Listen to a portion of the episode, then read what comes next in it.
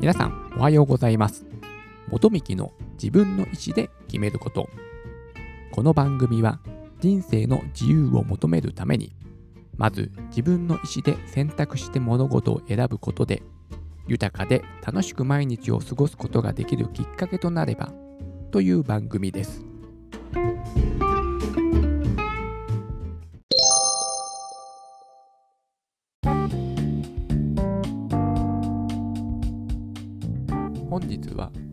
とあるノートの記事についてお話をしたいと思います。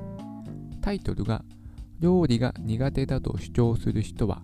なぜに料理が苦手なのかを深掘りした結果レシピ解説に潜む落とし穴に気づいたデタラメだものというものなんですけどもこのね記事があのツイッターに流れてきてもうねタイトルで落とし穴ってなんだ？って思ってですね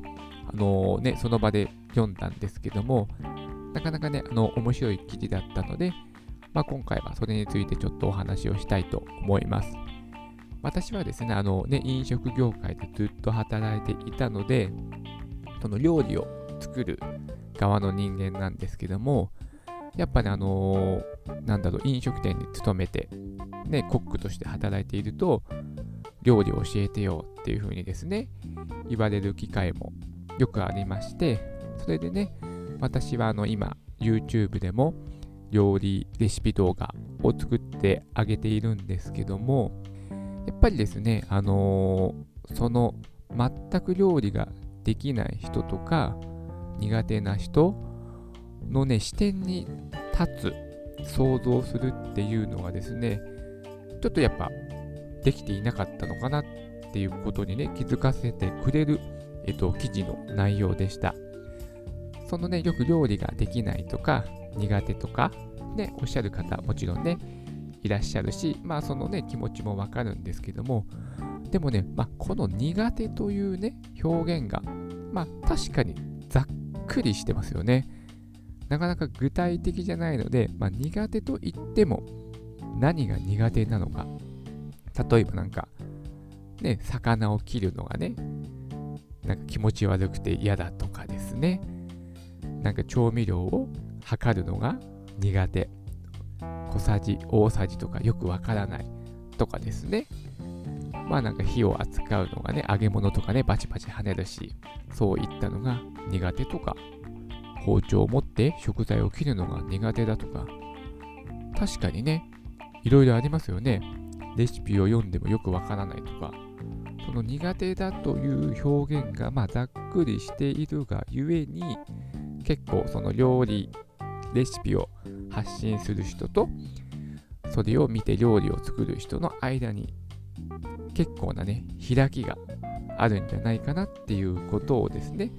指摘しているねあの非常に面白い記事でした。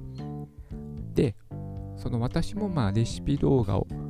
作っているんですけどもまあ一応ねすごいね悩むんですよ。その誰に向けて発信をするのか。一応ね私はあの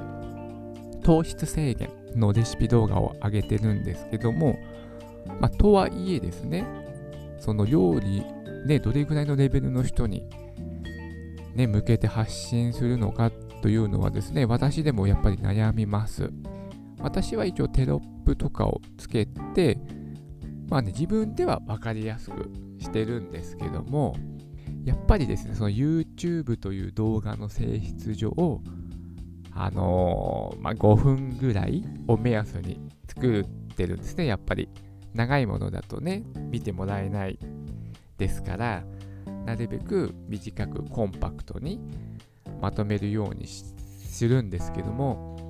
そうすると、まあ、撮ってるね、素材はね、もう何十分ね、料理作るのにって時間かかりますから、何十分に及ぶんですけども、まあ、それを5分にまとめるわけではないですか。ということはカットしてる部分が確かにかなりありますよね。で、あのー、その料理が、えっ、ー、と、あまりやらない人に私の動画も見てもらったことがあるんですけども、なんかその野菜を例えばカットして、その使わない野菜の根とかをね、切り落とすじゃないですか。使わないので。でそういった部分をどうしてるかなとかはね、気になるとかね、そういうね、お話をしてました。そういう部分はね、動画を作るときはですね、あの、いらない、こっちはね、いらないと思って、バッサリカットしちゃうんですけども、まあ、それ見た目もありますよね。ね、なんか動画ね、ちょっとおしゃれ、綺麗に、かっこよく、という編集を、やっぱりね、するので、ね、動画見ててもね、そういうね、なんでこんなにおしゃれに動画作れるんだろうっていうのもいっぱいありますし、となると、そういったね、いらないものをやっぱバッサリバッサリ切り落としていって、最終的に5分ぐらいにまとめることになるので、そう考えると逆に見えてない部分の方がね、多い。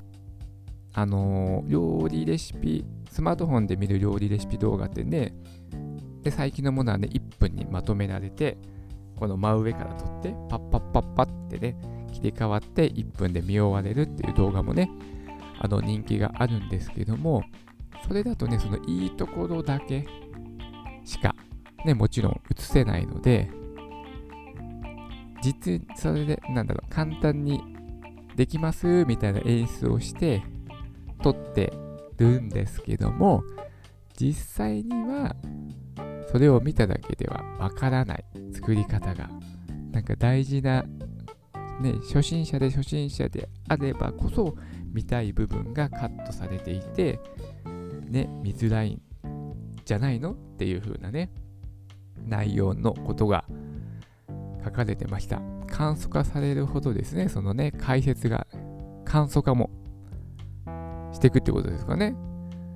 だからね、根節丁寧に説明してほしいんだけども、実はそういう、なんだろう、動画、レシピとかは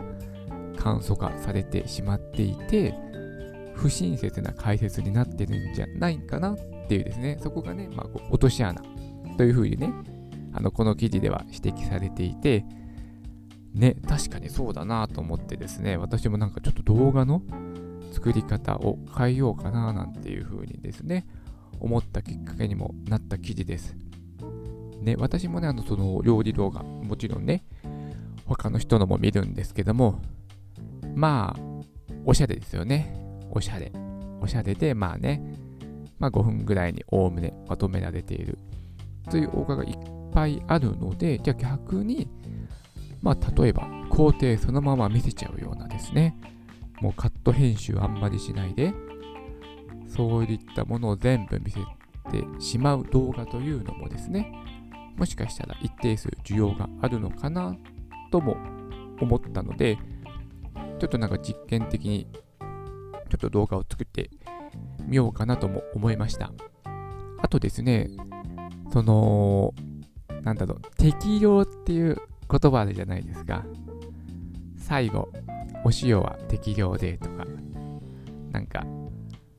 よくあるのはあれかな、水溶き片栗粉を適量でとかですね、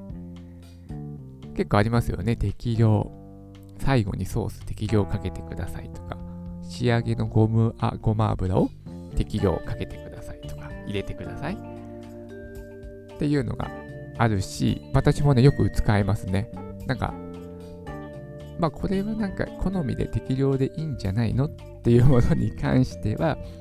適量という表現を使うんですけどもでも確かにこの適量っていう言葉も人それぞれだなという風ですね気づきを得たんですけども確かにねその通りだよねって思ってで濃い味の人の適量はねその何だソースの量とか塩の量とか増えるわけだし薄味が好きな人は当然その反対で量が少なくなる。ね。もしかしたらそのまあ薄味の人はいいとして濃い味の人だともしかしたらそのそもそもの料理のね本来の味というかその料理特有の味が変わっちゃうぐらい入れちゃう人もいるかもしれない。確かに。そうかもしれないなっていうふうに思いましてですね。なかなかね、面白い記事でですね、最後の言葉言葉が、でたらめだものっていう言葉でね、締めくくられているんですけども、まあこれは一つのメッセージとして、そのね、あのー、料理レシピとかをですね、まあ簡素化することによって、最終的には結構いい加減になってしまって、でたらめになレシピになっちゃってるんじゃないのっていう風なですね、まあ、メッセージが込められているのかなという風に思いました。ね、あの料理ってね、あのー、作れると、なんだろう、その、もちろんね、その生きていく上で食べることとしてですね、料理を作ることは非常に重要でもありますし、私はですね、あのコミュニケーションとしてですね、料理ってね、あの素晴らしいものでもあると思ってます。私も最近はですね、あのね、あの今までコロナウイルスで自粛自粛外出するなって言ってなかなかね、外に出れなくて、なんだろうね、最近はもう Uber Eats よく見かけますけども、ね、Uber Eats 頼んで料理をね、家で配達してもらって、家族とかで、もしくはね、単身の人は一人で食べるなんていうですね、状況がまあ続いていますけども、今は私、週末はね、まあ、ちょこちょこ知り合いと会って、あのね、一緒に料理を作って、ね、食べる。なんていうこともですね、まあ、徐々に徐々にまたね、普段、普段というか、前の生活に戻戻す戻、戻っている。ということもあるんですけども、やっぱりね、みんなで料理食べるとね、楽しいしね、やっぱ美味しいし、なんかね、その料理の場でいろいろなね、会話も生まれるし、またね、料理をね、作り合うとですね、楽しいですよね。うのそどうやって作るの？とか、すごい美味しいね。どうやって作ったの？とか、ね。